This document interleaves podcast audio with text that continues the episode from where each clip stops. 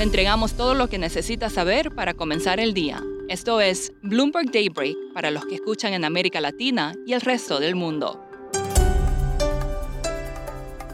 Buenos días y bienvenido a Daybreak en español.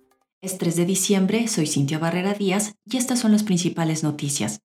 Las acciones europeas y los futuros de acciones estadounidenses vacilaban mientras los operadores esperaban un informe de empleos clave que podría avivar las expectativas de una reducción más rápida del estímulo de la Reserva Federal. La empresa de transporte privado Didi se disparó hasta un 16% antes de la apertura del mercado, mientras comienzan los preparativos para abandonar el mercado estadounidense, cediendo a las demandas de los reguladores chinos que se habían opuesto a la salida a bolsa en el extranjero. El riesgo de reinfección por la variante Omicron es tres veces mayor que para cualquier cepa anterior, según un estudio realizado en Sudáfrica desde el inicio de la pandemia. El hallazgo proporciona evidencia de la capacidad de Omicron para evadir la inmunidad de una infección previa. Pasando al mundo corporativo, AstraZeneca bloqueó efectivamente una adquisición por 7.600 millones de dólares de la sueca Orphan Biotron, frustrando así lo que habría sido la mayor operación de adquisición privada en el sector salud europeo este 2021. DocuSign se desplomaba 30% antes de la apertura del mercado después de que su proyección de ingresos no cumpliera las estimaciones, avivando la preocupación por la desaceleración del crecimiento.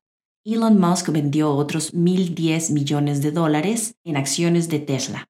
Y en Noticias de América Latina, Victoria Rodríguez se convertirá en la primera gobernadora de Banjico, luego de que el Senado la confirmara este jueves para ingresar al directorio del Banco Central, lo que catapultará a una funcionaria poco conocida a uno de los puestos más codiciados en el mundo financiero de América Latina. Observadores electorales de la Unión Europea fueron expulsados de Venezuela días antes de la salida que tenían programada, en medio de una represión por parte del gobierno de Nicolás Maduro después de las elecciones del mes pasado.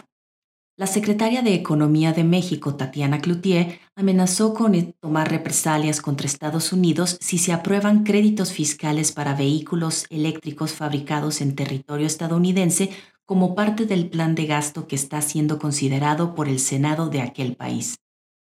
Fiscales peruanos interrogarán al presidente Pedro Castillo por un caso de presunta interferencia del gobierno en los ascensos de oficiales militares. Las acusaciones se producen al tiempo que algunos legisladores buscan un juicio político para el presidente, cuatro meses después de haber iniciado su mandato. Y pasando a Chile, el ministro de Hacienda Rodrigo Cerca dijo a Bloomberg TV que la economía debería crecer entre un 3 y 4% el próximo año.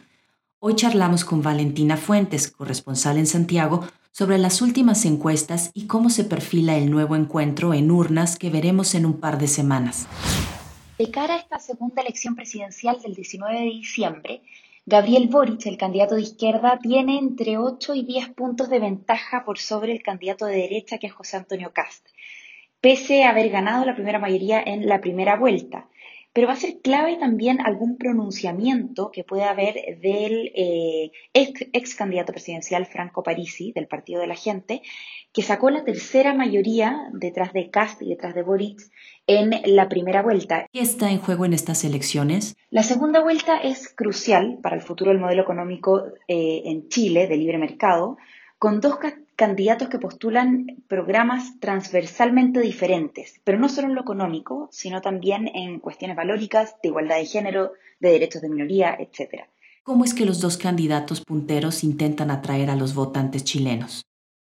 Boric, por un lado, apoya subida de impuestos, apunta a mejorar servicios públicos, a reducir la desigualdad, además de potenciar los derechos de las mujeres, de minorías sexuales y sobre todo la economía verde, con especial eh, respeto al medio ambiente. Mientras tanto, Cast quiere reducir impuestos, propone un papel mucho más fuerte para el sector privado, además de tener como clave en su discurso el tema del orden y la seguridad pública. Eh, y son completamente opuestos también porque eh, Cast quiere prohibir el aborto, por ejemplo, en cualquier circunstancia, no está de acuerdo con el matrimonio igualitario, eh, y algo que ha sido muy controversial, quiere eliminar el Ministerio de la Mujer, al menos, según lo señala, su programa original. Eso es todo por hoy. Soy Cintia Barrera Díaz. Que tengan un excelente fin de semana. Para conocer todas las noticias que necesita para comenzar el día, revise Daybreak en español en la app Bloomberg Professional. También puede personalizar Daybreak para recibir las noticias que desee. Eso es todo por hoy. Sintonice el lunes Bloomberg Daybreak